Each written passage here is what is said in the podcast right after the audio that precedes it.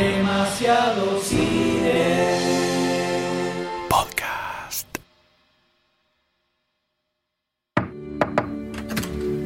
You got your toothbrush? Check. Do you have your deodorant? Check. Do you have your cozy clothes?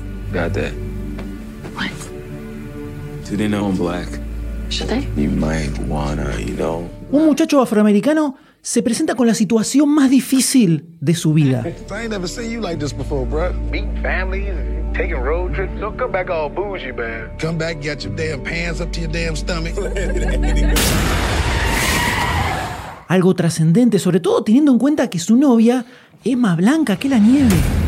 Do you smoke in front of my daughter? I'm gonna quit. She'd take care of that for you. How? Hypnosis.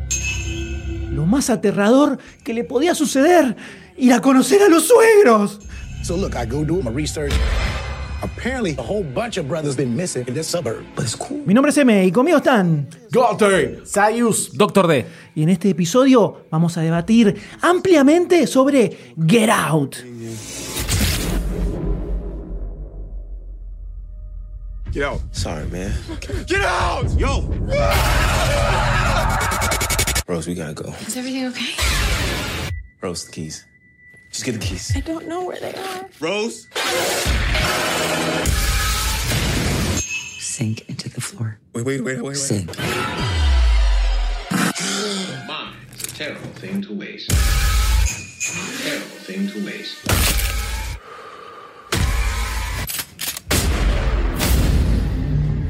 If there's too many white people, I get nervous. No. No.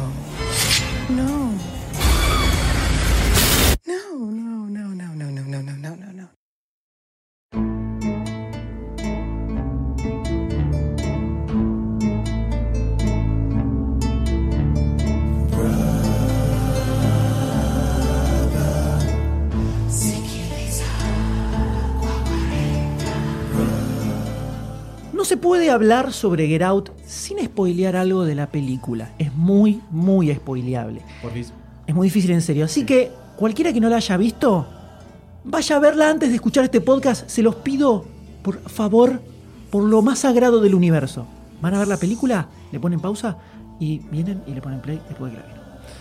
Pero antes de hablar sobre Get Out, necesitamos conocer un poco de su contexto, lo que está alrededor de la película, que genera que pueda existir algo como esto.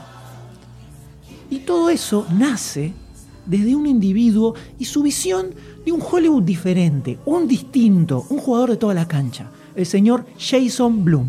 Bien. Jason Blum es un discípulo de los hermanos Weinstein, trabajó toda su vida en Miramax, la ultra famosa eh, productora, donde salieron infinitos clásicos, sobre todo de los 90 y los 2000. Y en paralelo, en el año 2000 decide armar su propia productora, Blumhouse Productions. La idea básicamente era usar los contactos de Miramax que tenía para conseguir financiación para proyectos que le caían a través de esa productora. Funciona todo como una red acá, no son kiosquitos individuales. Esto sigue medio a la deriva, cada tanto llegaba algo, lo producía por Miramax, no le daba mucha pelota, no le daba mucha atención. No termina produciendo nada en particular, hasta que llega a sus manos el DVD de una película que hacía bastante que estaba buscando productora, cierta película de terror que tal vez le suene, llamada Actividad Paranormal. Puede ¿Le suena? Puede ¿Le ser, suena? puede ser. Sí, sí. Un poquitito. Se había filmado en una semana usando cámaras VHS, o sea, un delirio absoluto. El presupuesto había sido de 15 mil dólares. 15 mil dólares. Con eso no pagás ni un día de catering en una producción promedio de Hollywood. Nada. Nada. Absolutamente nada. Pero el tiempo empieza a moverla para ver si consiguen distribuidora, ¿viste? Y se daba cuenta que los estudios no sabían qué hacer con la película. Como que no estaban preparados para manejar algo tan simple, algo tan sencillo. Paramount, que termina comprando los derechos de distribución para Estados Unidos, quería hacer toda la película de nuevo con más presupuesto, o sea, y que la original quedara como extra del DVD, cualquiera, un delirio, un delirio total, cualquier cosa.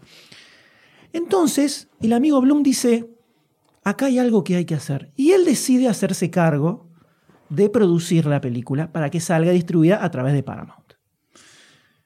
Se le hacen algunos cambios, el final, lo que se cambia del original, hay algunas escenitas que se vuelven a, a filmar, pero se mantiene la idea de que es bajo presupuesto. Acá no se pone un mango más del que ya pusieron, o sea, todo lo nuevo que se hizo, se hizo usando cámaras con VHS. Algo que se lo hizo un estudio grande de Hollywood. No, y le da una CB, un síncope en ese momento y dice, ¡Sacrilegio! Te escupen. No lo Mira, pueden hacer, no pueden hacerlo. Se estrenó esa película. Y te- terminó recaudando casi 200 millones de dólares. bueno. 200 millones de dólares con un presupuesto de 15 mil. Entonces acá Blunt entiende todo. Todo, todo el universo, los planetas empiezan a girar sobre su cabeza y se alinean y sus ojos se iluminan y entiende todo el objetivo de la creación. Todo el universo tenía un solo, una sola idea detrás, que era que él se diera cuenta que cuando tenés 100 millones de dólares de presupuesto, si tu película recauda 150, y es un fracaso, es un fracaso prácticamente. Pero si el presupuesto es de 10 millones, esos 150 se convierten en una ganancia descomunal. Una locura, una locura. Pero se daba cuenta que los estudios no lo podían hacer. Eran estas máquinas enormes de tirar guita, tirar guita hacia todos lados. No podían, no tenían estructura para hacer este tipo de películas. Así que él decide hacerse cargo a través de ese proyectito que tenía medio tirado, que era Blumhouse Productions. La fórmula es tan sencilla, es tan fácil, que es increíble que no haya infinitas productoras que estén haciendo lo mismo. Básicamente lo que dice Blunt es esto. El presupuesto nunca, nunca va a pasar de 10 millones de dólares. Nunca. El promedio va a estar entre 1 y 5. A veces se puede estirar un poco más, pero nunca, no importa la inflación, no importa nada, nunca va a pasar de 10 millones de dólares. Nunca. Todos van a trabajar por el salario mínimo. Minimum El wage. salario mínimo y a cambio van a ir a los premios. O sea, se van a llevar algún porcentaje de la recaudación. Justo. De esa forma, si es un éxito, es un éxito para todos, si es un fracaso, no pierden plata tampoco porque es el salario mínimo que los sindicatos dicen que tienen que tener. Buena idea comercial. Desde el capitalismo está bien esto. Exacto, por simple estadística, dice Blum, por simple estadística vas a tener algunas películas con presupuesto más bajo, algunas con un poquitito más alto. Ninguna va a ser algo descomunal de guita. Entonces, el- algunas van a recaudar más, otras van a recaudar menos. Sí, sí. Pero el margen para lograr ganancia es súper bajo porque el presupuesto es chiquitito. Y al mismo tiempo, si a la película le va mal, son pérdidas que no te destruyen, son todas eh, aguantables. Entonces en el 2010, un año después de, para- de Actividad Paranormal, sale Actividad Paranormal 2, ¿Eh? obviamente esta vez con 3 millones de dólares de presupuesto de esos 15 mil Un originales montón más. y recauda 177. Un montón más. En el 2011 hay otra actividad paranormal, la 3, esta vez con 5 millones de presupuesto. Se la jugó acá, Súper raro, 2 súper millones más. Y recauda 207 Ah, Bueno, la bueno, bueno. La, Chicos, la 3 además. La 3. Y sale una película nueva, la primera película original producida en, dentro de Blumhouse Productions, que se llama Insidious, que tiene un millón y medio de dólares tranqui. de presupuesto y recaudó 97. 97 millones de dólares que para un estudio grande vos le decís eso y se mueren de risa, lloran diciendo hemos, hemos fracasado en, en nuestra vida. Pero si tu presupuesto es de uno y medio, Sí, está. está muy bien. Es un genio Está matemático. muy bien. suerte. En el 2012 estrena cuatro películas. Y llegan los primeros fracasos dentro de esta fórmula. Una es una, una comedia llamada Baby Makers, que tuvo un millón de dólares de presupuesto y recaudó 400 mil nada más. Poquito. Y después salió The Bay, que tuvo 2 millones y recaudó 1,6. Casi. Pero fijémonos las pérdidas, 600 mil dólares en una, 400 mil dólares en la otra. Nada, insignificante sobre todo, Migajas. cuando al mismo tiempo sacás Sinister con 3 millones de dólares de presupuesto y 77 de recaudación y Es un gol. La vaca Actividad Paranormal 4, que con 5 millones, manteniendo los 5 millones, recaudó 142. O sea, Es una mina de oro. claramente la fórmula cerraba perfecto. Tenías películas que iban a fracasar, pero la pérdida iba a ser mínima, ínfima, al lado de las películas que iban a pegar, que iban a ser un éxito y te iban a inflar las arcas. Muchísimo, muchísimo. Hay un episodio de un podcast que se llama Planet Money, un podcast norteamericano sobre economía, que se lo dedicaron a Jason Bloom y a Blumhouse Productions y a todo su idea de, del cine desde este punto de vista económico, que está muy interesante, que lo pueden buscar si quieren. Es muy recomendado si entienden algo de inglés. A medida que pasan los años y van creciendo las arcas de Blumhouse, empiezan a sacar más y más películas, sobre todo haciendo foco en el cine de terror y en sus secuelas, porque es un género que se da mucho para bajo presupuesto y mucha creatividad. Jason Mill. Así salen, por ejemplo, otros éxitos como The Purge, que sale en el 2013. Que ya hay con, tres. Con 3 millones de presupuesto y levanta 90 y se convierte en una nueva franquicia. Saca Insidious 2, porque si funciona, la seguimos, la seguimos hasta Secuela, que pinche. secuela, secuela. Que con 5 millones de presupuesto levantó 161. O sea, todavía sirve, todavía sirve. Ouija, que de 5 millones recauda 103. Oh. Un Friended que un miserable millón de dólares de presupuesto se convirtieron en 64. 64 millones. No puede ser esto. Y también tuvo sus fracasos, como Sheman de Holograms. Alguno tal vez la Uy, recordará. ¿te acordás? Con 5 millones de presupuesto y recaudó 2,3 nada más. O Hash, que tuvo un millón y recaudó 100 mil dólares nada más. Upa. Uh, qué poquito. Pero nada la pérdida con la, contra la ganancia. nada. Hubo una sola película en la que no reinó su fórmula, porque fue una coproducción con New Line Cinema. Entonces, no se la jugaba él acá. Que es la película The Gallows, que tuvo un presupuesto de 100 millones de dólares. La película recaudó 45. No le está. Si la hubieran hecho al estilo de Bloom, hubiera sido un exitazo, porque la haces con 5 millones y se la banca. Acá metieron 100 millones. Ay. La cantidad de guita que habrá salido desperdigada en, en pavadas, ¿no? En pavadas. Toda esta ideología y esta forma de producir hace que literalmente Bloom no tiene miedo a fallar. No le tiene miedo a la pérdida, porque fracasas, bueno, listo, fracasa, no pasa nada. A la que sigue, listo. Y alguna va a pegar. Simple estadística es esto. Entonces tampoco es que necesite súper a lo seguro. Se la puede jugar un toque. A veces le va a ir mal, a veces le va a ir un poco mejor. Pero le pasa eso. Entonces empiezan a caerle películas que rebotan en otros estudios. No la agarran, no la agarran, no la agarran, le cae a él, lo mira un toque y dice, esta me llama la atención, esta se puede producir. Siempre con su regla mágica, ¿eh? Bajo presupuesto, salario mínimo, vamos a los premios y sale lo que sale.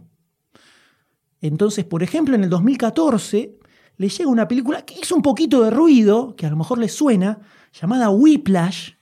No sé, de un, un pibito que toca, un Sí. pibito que toca el bombo, ¿viste? ¿Eh? Creo, ¿Te suena creo un que algo resonó en un- alguna ceremonia. Ay, resonó. Muy bien, ¿eh? Muy bien ahí. 3,3 millones de dólares fue el presupuesto, levantó 49 y estuvo nominada a Mejor Película en los Oscars. Cualquier otro estudio, 49 millones de recaudación, es una tristeza. Para Blumhouse fue un éxito rotundo. Rotundo, sobre todo para el director, los actores se llevaron unos mangos, ¿no? Extra. El amigo M. Night Shyamalan, nuestro gran amigo histórico, Amigo. que ya había quemado, había quemado todos los cartuchos, nadie le daba un centavo para hacer nada. Entonces lo contacta al amigo Bloom, le tira la idea, una película nueva que quería hacer, ¿La del ascensor? y Bloom le dice, está buena, dale, vení, la hacemos. Le tira 9 millones de dólares de presupuesto en la frontera, Un poquito más de confianza. y así es como en el 2017 se, se estrena Split, que terminó levantando 276. 276 millones. La próxima película de Shyamalan la va a volver a hacer con Jason Blum. Con nueve. Por Con supuesto. nueve. Y también le llega la idea de un director sin experiencia en el cine, cero, llamado Jordan Peele. Bastante rara, bastante rara. Al amigo Bloom le copa la idea y le pone 4 millones y medio de dólares de presupuesto. La película lleva recaudados más de 250. Bueno, Es ¿qué el, acá? es el estreno independiente de un guion original más exitoso de la historia de Hollywood. El récord anterior lo tenía Blair Witch Project en el 90 y pico, hace mucho tiempo. So gratis. Y esta película se llama Get Out.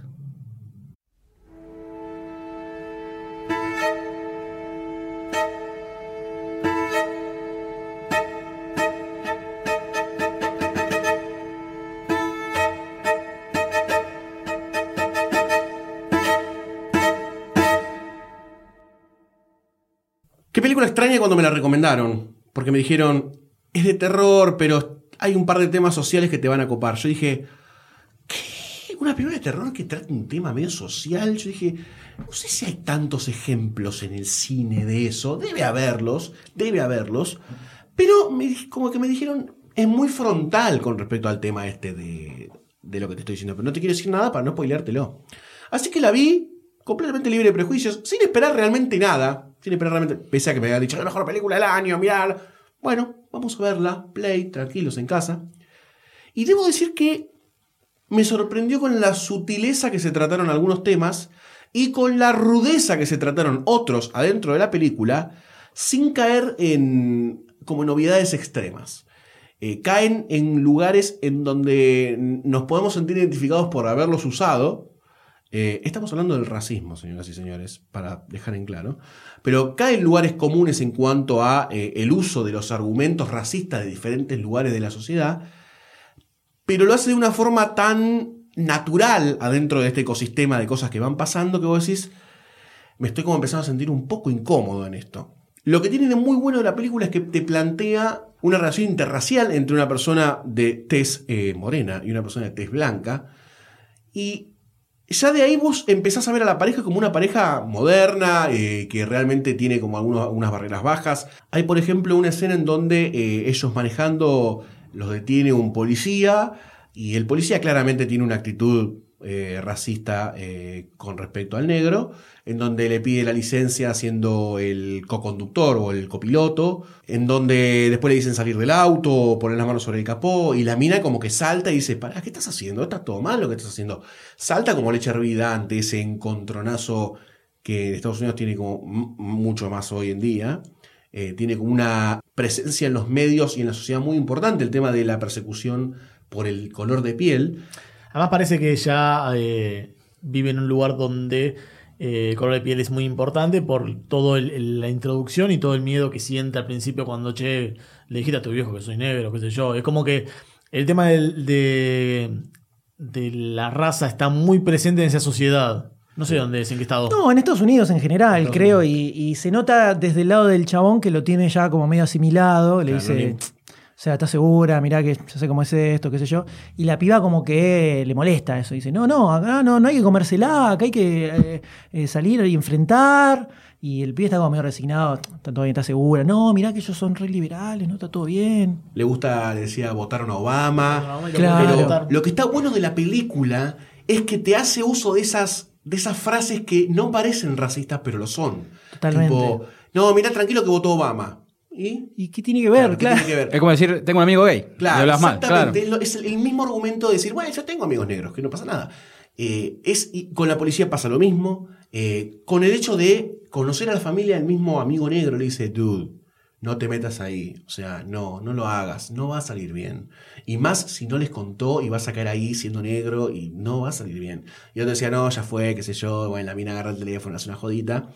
Pero está, la película usa todos estos argumentos que mm, dicen no ser racistas, pero en el fondo lo son. Eh, como por ejemplo, cuando cae ahí y ya empezás a, sentir un montón de tensiones en el ambiente. La película maneja muy bien todo ese tipo, ese tipo de thriller, de suspenso. Es muy hitchconiana en ese sentido. Ay, me sentí incómodo desde el momento en el que tipo entra en el auto en la casa. No, cuando están entrando al que, que se ve al sirviente barriendo, mira, negro. ya decís, Acá ah, ya me quiero ir. Sí, sí, pegá sí, la vuelta, sí. pegá la vuelta, flaco, dale, dale, dale, que termina acá. Créditos, créditos. Muy incómodo, muy incómodo. Y a partir de ahí empieza una relación de sobreconfianza de los padres con el, con el pibe. Y empieza a haber una relación que, se, que, que notas como eh, sobreactuada por algo que todavía no entendés. Obviamente sabés que hay algo oscuro de fondo, pero eh, hay algo que te incomoda muchísimo. Y los padres de vez en cuando usan todos estos, estos recursos de, no, pero si mis- la gente que nos ayuda acá es gente que se quedó eh, de las familias anteriores y los descendientes, y bueno, convivimos bien. No queríamos echarlos, Claro, pero son re. Claro, pero son negros y nos sirven a nosotros que somos blancos. O sea, entonces la película me parece que es evidente en el racismo que plantea, pero a la vez te hace reflexionar sobre algunas cuestiones. Quizás nosotros en nuestra sociedad no está tan está presente. No nos hacemos cargo, pero está presente. Pero allá es todavía mucho más violento por, el- por la historia que tienen, ¿no? De, de- de segregación racial importantísima en toda la historia. Pero me pareció muy bien tratado y es muy seductor porque te va llevando hasta llegar al punto más alto de, de- racismo hacia el elemento eh, principal de la película, que es el elemento de terror. Donde se va toda la recontra Claro, chota mal. Donde decís, ah, ok, bueno. Pero es un racismo inverso, es muy divertido, muy divertido. Sí. Y este es el momento donde el que no vio la película tiene que poner pausa, ir a verla y después seguir escuchando. No sigan escuchando esto, por Dios, si no vienen esta película. Se la arruinan. Por favor, se los pido.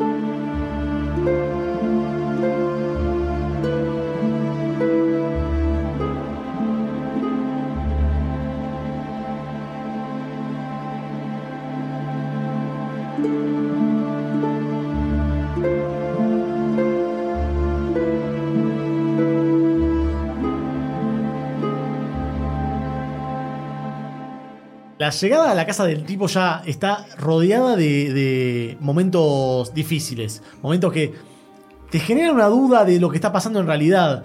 Eh, me parece que ya desde los dos sirvientes, los dos eh, amas de llave que están ahí en la casa, la chica que limpia y el muchacho que está limpiando el jardín, ya su presencia es rara. Sentís que hay una, aura rara alrededor de, de los dos personajes porque están todos muy sonrientes, muy contentos, muy felices. Y no entendés por qué están así tan eh, una sonrisa en la cara todo el tiempo. Los padres son muy son muy cariñosos con el nuevo con el nuevo muchacho. Decís, bueno, está bien, es el novio de la nena. Debe tener un sentido más eh, paternal, qué sé yo, que quieren llevarse bien con él. Y después llega el hermano. Border. El hermano que te pone los pelos de punta Sí, en cada palabra que dice, los movimientos que tiene. Vos no sabés si lo va a matar, si le va a pegar, qué carajo le va a hacer. Y son un montón de cosas que, si vos ves la película, decís, bueno, son todas cosas raras. Pero cuando llegas al final de la película y la retomás desde el principio, todo tiene sentido. Todo lo, que se, todo lo que se dijo es por algo. Una cosa que me di cuenta que es cuando La está. física de la pelea, que habla de la física de la pelea cuando lo agarra y le hace una llave y todo eso. Eso, además, no. Una cosa antes, cuando está presentando a, a los sirvientes, le dice, bueno, mis padres se murieron y decidimos quedarnos con ellos. Uno piensa que se está refiriendo a los dos eh, amas de llaves que están ahí. Y en realidad están refiriéndose a que decidieron quedarse con los abuelos. Decidieron quedarse con la abuela y con el abuelo. Y tiene un montón de esas cositas chiquititas, esas frases que vos decís. Es un, es un lo que se dice en los yankees, un chit chat, una charla coloquial, una charla pasajera. Y tiene mucha profundidad, tiene mucho peso en, lo que es el desenlace de la película. Es excelente lo que hicieron con el guion y con eh, cómo se va manejando la trama a lo largo de la película hasta llegar al desenlace eh, cuando sabemos la verdad de, de la familia y de todo lo que está pasando. Bueno, acá en, en la escena en donde están comiendo todos ellos, que está el hermano, está ella, está él, ya pasó como la presentación esta de la primer, eh, primer tanda, eh, creo que ahí sabe que la madre hace como un tratamiento con hipnosis, le dicen vos tenés que dejar de fumar, él le dice te puedo hacer hipnosis, le dice no, deja, gracias, está todo bien. Pasa, cenan, y en la cena aparece el hermano, y el hermano como que invade el espacio personal y le quiere hacer como, como mostrar una toma de, de karate o de, o de lucha libre o de lucha UFC. Y él se refería a la raza negra como una raza como para, para Con pelear. fuerza, como una genética superior. Exacto, que tenía otra genética. Y entonces hay, otra, hay otro concepto de racismo inverso, eh, en donde había una cuestión de eh, sobreexponer algunas características que son raciales, que son estereotipos en realidad. No dejan de ser estereotipos porque eso no es verdad. Eh, pero es muy interesante cómo la película trata muy suavemente esos, esos puntos. Claro, en ese punto le dice, onda, el jiu-jitsu es más mental y el judo es más físico. Vos haces judo seguramente, Claro. una cosa así le dice como Claro. que él hacía jiu-jitsu porque era algo mental del blanco y el otro que era negro tenía una, una actitud más física y más violenta. a- ahí le dice, imagínate que sería combinar estas cosas, ¿no? Eh, Ahí ya te- eh. los tipos empiezan a tirar puntas. Sí. Eh, y cierra todo este primer ciclo con eh, él yéndose a dormir. Eh, se despierta, creo, baja a fumarse un cigarrillo. Y ve corriendo pasar al sirviente tipo milico, corriendo a toda velocidad por al lado. Y viene corriendo hacia él. Sí, hacia él. Y cuando está por llegar a la cámara, ¡pum! dobla Y es otro de los momentos tipo Hitchcockianos Sí. eh, de, de Sí, ese construcción. creo que es el, el uno de los momentos más de terror así. eh, Sí, Scream Jump. una que- cosa claro, así. Sí. más, eh, más clásicos que tiene, que es cuando sale y aparece como se cruza la sirviente por atrás y la ve y o la está mirando de afuera y ve como que la mira a él y él se da vuelta y después mira otra vez y desapareció. Ese tipo de cosas así como medio misteriosas. Turbias, turbias. Muy turbio. Y ahí entra a la casa, después de fumar cigarrillo, la madre de la piba lo está esperando en la sala. Y bueno, le hace el entre con, con algo de la juventud, de la adolescencia. ¿Por qué, por qué se había muerto la madre? No, le dice, vení, sentate un Sí. cachito, que quiero hablar con vos. Y ahí aparece Ahí aparece un. el instrumento más terror. Uno de los, uno de los elementos más terroríficos que pudimos haber visto en el cine, que no es ni un hacha, ni un cuchillo, No. es una tacita con una cucharita que la agarra y decís, ah, se está tomando un tecito mientras habla. Y cuando empieza a revolver y te das cuenta que está revolviendo un poco mucho, me parece, esa taza, sin que la cámara enfoque, ¿eh? como que le seguías dando, ya empezás, "Mm, acá hay algo extraño que está sucediendo. Y se va a la mierda. Yo no tenía la más mínima idea de qué se trataba la película, la miré totalmente en el aire, en afiche, tráiler, nada, sinopsis. Cero idea, cero, cero. Y cuando llega el momento en que lo hipnotiza y él se hunde hacia el abismo, Y trata de, trata de como de nadar en esa agua transparente. Y se va hundiendo. El efecto es, es excelente. Y se ve la cara, o sea, el plano de la piba re tranquila, de la tipa re tranquila que se va achicando y se va alejando como si él se fuese hundiendo. La tipa re tranquila seguía revolviendo el té, se lo tomaba, y vos la veías que se iba achicando, y después se la abajo y se despierta. De golpe se despierta. Tensión total. Mal, mal, mal. Lo que pasa ahora es en la cena familiar que no se la esperaba supuestamente la hija.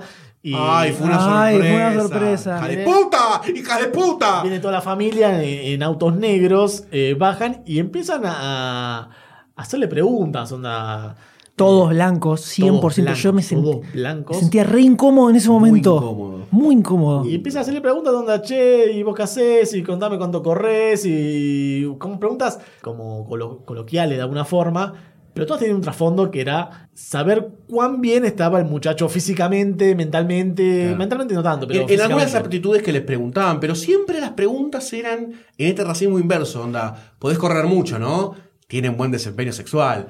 Eran todas esas cosas que son estereotipos de la raza negra, Claro. que los tipos lo preguntaban como para realmente que le conteste. Y el tipo decía, ¿qué me está preguntando esta gente? ¿Por qué me está preguntando esto? Iba, fue, buscó la cámara. eh, Claro, vos lo tomás como externo, lo tomás como bueno.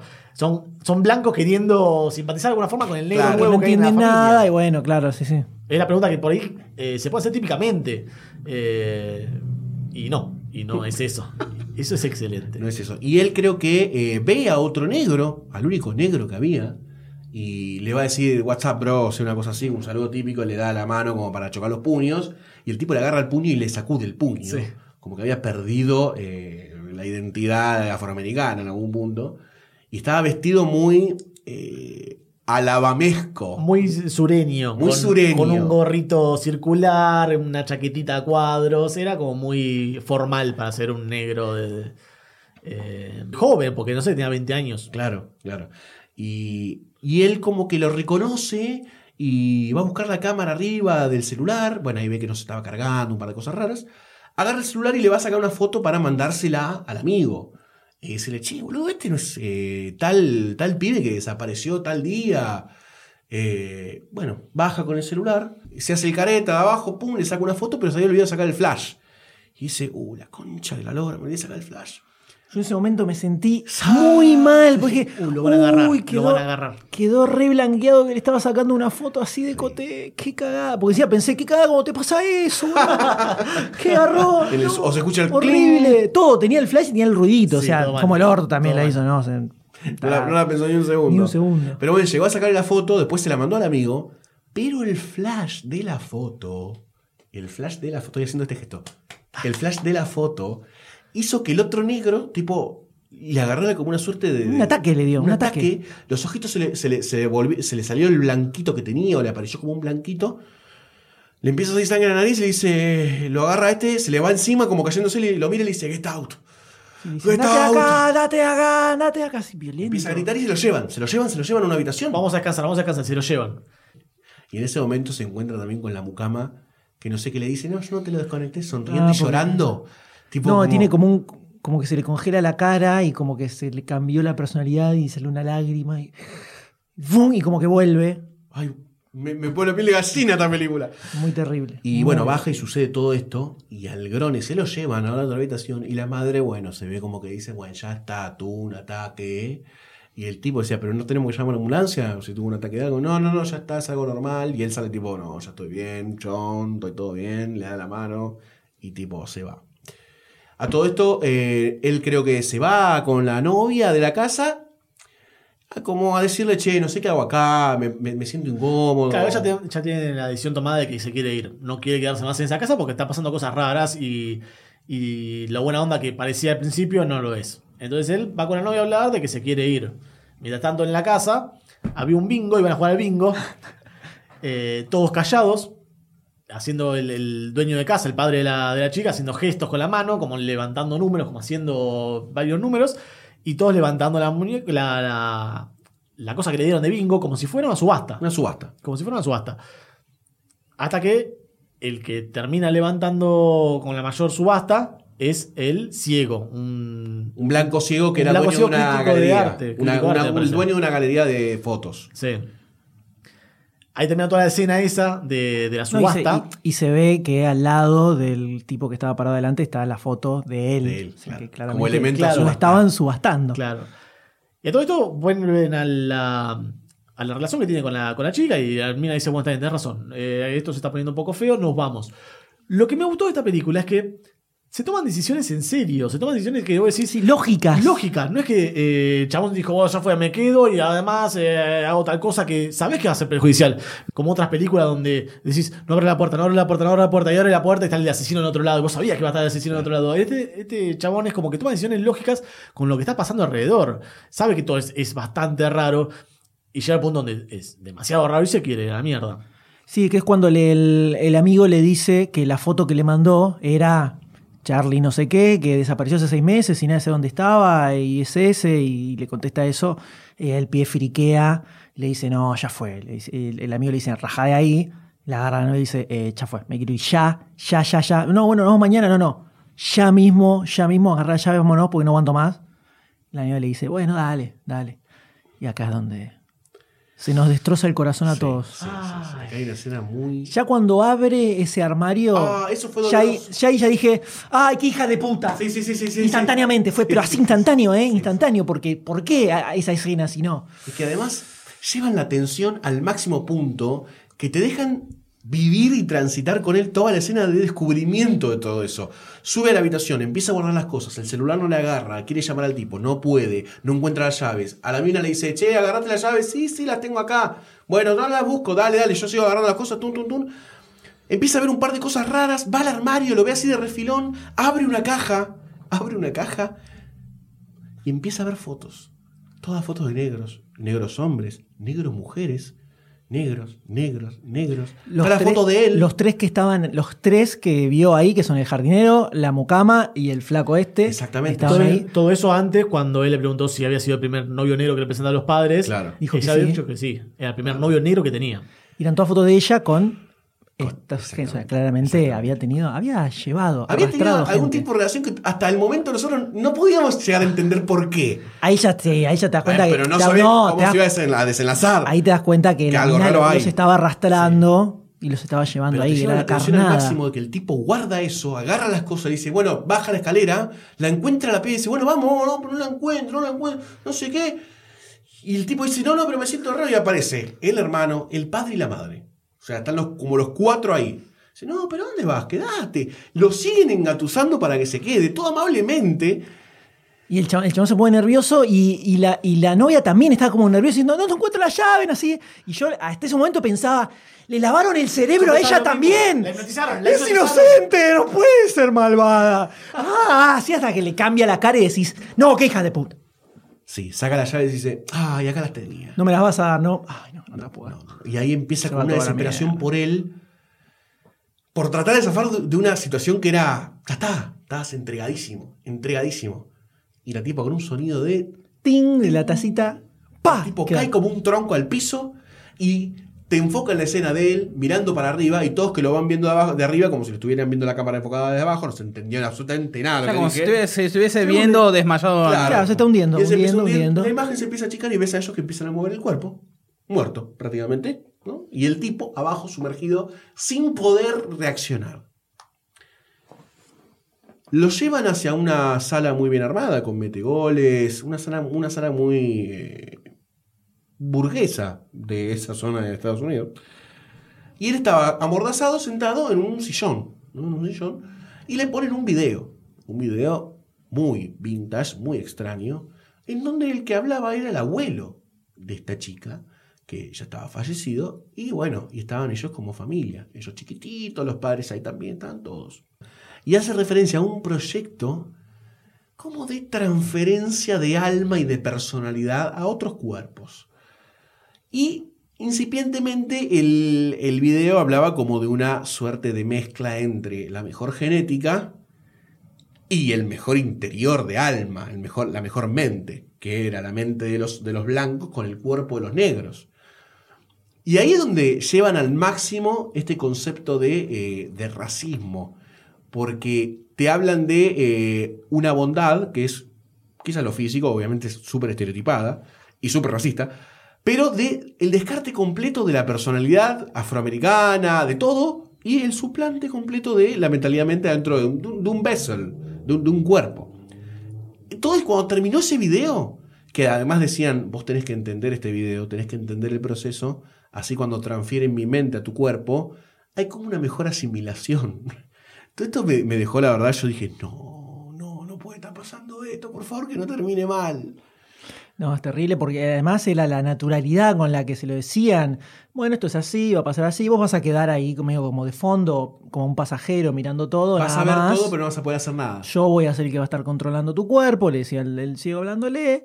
Y esto va a ser así. Pero, eh, pero era como que se lo decían como algo bueno. O sea, no, pero esto va, eh, va a estar bueno, como que era bueno para él también, porque iba, su cuerpo iba a poder servir a un, un- un ser superior, claramente. O sea, muy terrible, muy terrible. Horrible. Paralelamente se está dando El héroe, el héroe, el héroe de esta historia. Paralelamente se da una escena excelente. Excelente. Yo creo que es. Lo segundo mejor de la película es esto. Que es el amigo de este tipo que le estaba cuidando la mascota y el departamento, porque no venía, no venía, no venía. Y ya estaba, ya sabía que había algo malo, ¿no? Y de golpe le empieza como a, a caer la ficha y llama a la tipa y tiene como un intercambio muy de esta perra blanca lo está haciendo, algo raro, está, lo está secuestrando como un esclavo sexual, algo raro El está chabón, pasando. el chabón ya había tirado esa que era la conspiración claro. y no le importó nada. Porque también tenía la foto del otro chabón de Andre, que era el otro que habían visto, que estaba al lado de la señora grande. Y toda la, la situación era como que es el muñeco sexual de, de la señora, de la señora blanca. Entonces ya tenía esa fija y la, la- la idea del, del sex toy lo tenía ahí. Siempre que tiraba la teoría la tenía ahí. Y se va a la comisaría. se va a la comisaría y yo creo que esta es otra de las escenas que también construye eh, la idea de racismo porque él va a buscar obviamente a una hermana, va a buscar a, a una eh, detective negra y le cuenta lo que está pasando de la forma más adulta posible y más sincera. Muy mal, muy mal la cuenta. Pero le dice tipo, ok, lo que te voy a contar va a parecer extraño, pero hay blancos poderosos que están secuestrando negros, le están haciendo alguna clase de vudú, alguna clase de, de hipnosis o algo para que se queden y son sus juguetes sexuales. Y el tipo dice, para, para, para, para que voy a buscar a, a más gente y se va a buscar, creo que a otro, a otro A negro más latino, y a un latino. Sí. Y le dicen esto como hablando de las minorías. El tipo hace como un discurso un poquitito más elevado. Y cuando termina, los tipos dicen, se cagan de la risa porque piensan, ¿cómo puede ser que los blancos estén usando nuestros cuerpos para implantarse? Es una locura, o como juguetes sexuales, es una locura, no nos van a usar a nosotros. Y toda esa escena a mí me pareció eh, magistral, porque además, por además el concepto de conspiranoico. Y la película es, si esto pasara en una película que es cliché, esa beta no llegaría a nada. Ese- esa investigación del Grone, ¿me entendés? Se, se moriría ahí, moriría en la escena esa de la de... Ni existiría el Ni existiría. Ni existiría. El, amigo no existiría en otra. Pero es de lógico que pase. Es lógico que. Loco, me mandó la foto del secuestrado. Está secuestrado. El Negrone. La familia toda blanca. Algo raro está pasando, boludo. Algo raro está pasando. Y además el tipo es súper coloquial para hablar, ¿no? Sí. Sí, muy golsteniano por Sí, momentos. me encantó el gordo. Hermoso.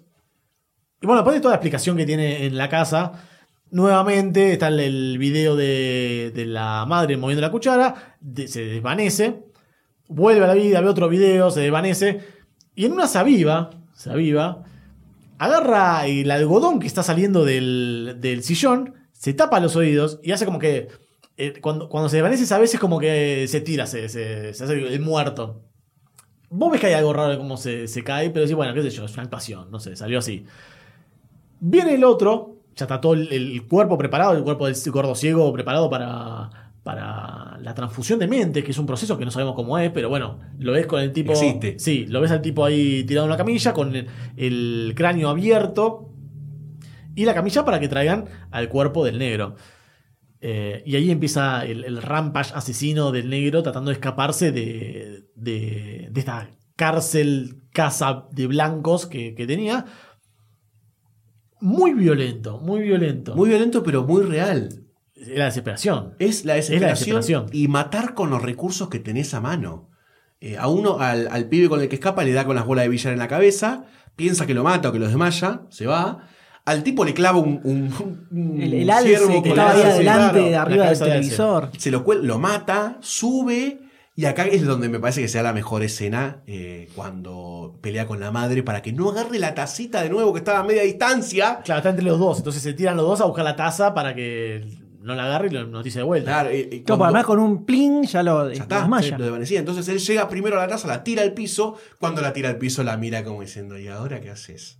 ¿Y ahora qué haces? Se da como un forcejeo y le clava un coso en el ojo. Vos decís, sí, lo hace todo. Eso es lo que genera, te genera una satisfacción. Sí, eh, sí. Cada muerte te genera una satisfacción como diciendo, sí, soy otro, hijo de puta. Pero sí, como te relajás, es como que estuviste muy tenso toda la película y ahora como que Demasiado. un poco te relajás. Demasiado. Y hasta último momento te mantienen la tensión. Sí. ¿eh? Sí, todo el escape, que atropella a la vieja, la mete Mal. adentro y la, la- el chaval la quiere matar, y la mina, y el abuelo que lo sigue, y todo así, el flash que lo termina salvando. Y el final, final, final, que originalmente era distinto, en el primer guion que escribió el pibe, el final era el final clásico, donde eh, la idea era que el auto que frenaba era de la policía, Claro. y a él se lo llevaban preso Por todo el haber matado a todos. Y cuando el amigo le iba a visitar a la cárcel y le dice, no, pero esto hay que salir a exponerlo, el chabón le dice, no, ya fue, ya está, ya terminó todo, ya está, ya está, y queda ahí como eh, Un bajón. encarcelado. No, y el pibe también lo veía como otra, una- siguiendo con la crítica de la situación actual, ¿no?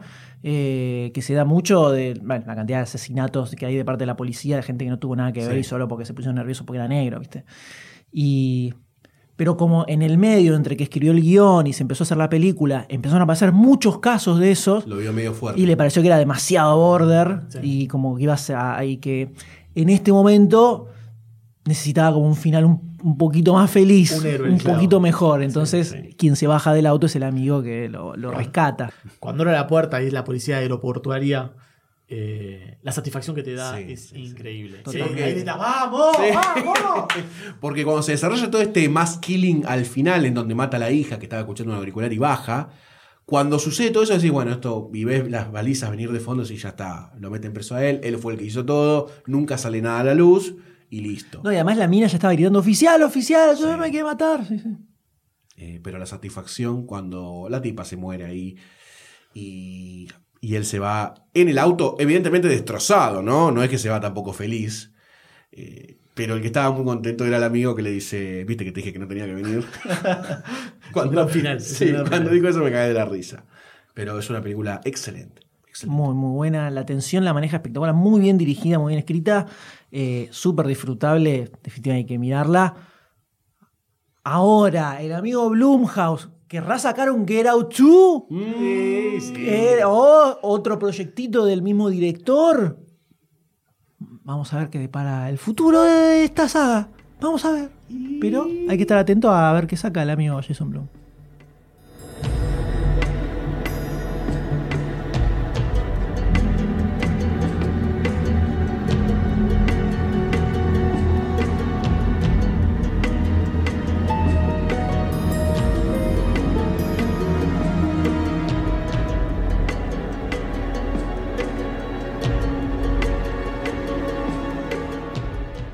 Si te gusta lo que hacemos y te estás preguntando cómo puedo hacer para colaborar con toda esa magia, la respuesta es muy sencilla. Entra a patreon.com barra lunfafm y convertite en patrocinador. Con tu aporte vas a estar dándonos una mano para crear más y mejor contenido. Y la próxima vez que escuches uno de nuestros podcasts, vas a saber que vos sos parte de que eso sea una realidad.